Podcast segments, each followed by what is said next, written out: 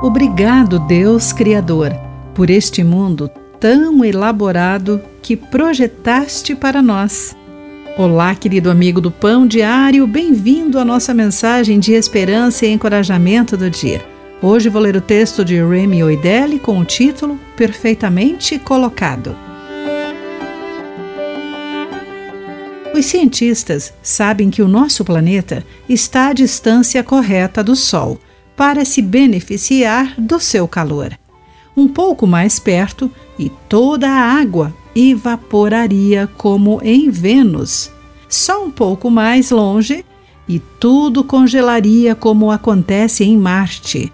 A Terra tem o tamanho exato para gerar a quantidade certa de gravidade. Se tivesse menos, tornaria tudo estéril e sem peso como a Lua.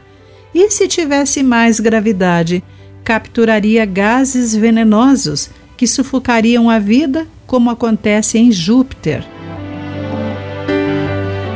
Essas intrincadas interações físicas, químicas e biológicas que compõem o nosso mundo carregam a marca de um designer sofisticado.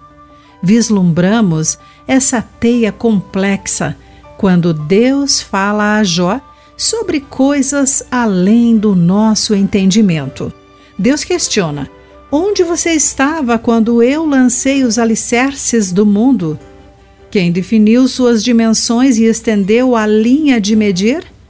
Vamos, você deve saber o que sustenta seus alicerces e quem lançou sua pedra angular, de acordo com Jó, capítulo 38, entre os versículos 4 e 6.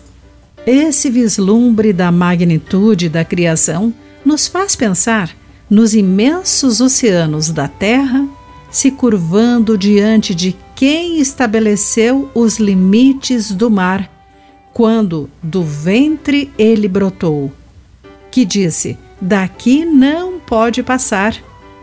Maravilhados, podemos cantar com as estrelas da manhã e gritar de alegria com os anjos, pois este mundo tão elaborado foi feito para nós, para que pudéssemos conhecer e confiar em Deus. Querido amigo, como a criação de Deus faz você louvá-lo hoje? O que em sua criação em especial o revela você? Pense nisso. Aqui foi Clarice Fogaça com a mensagem do dia.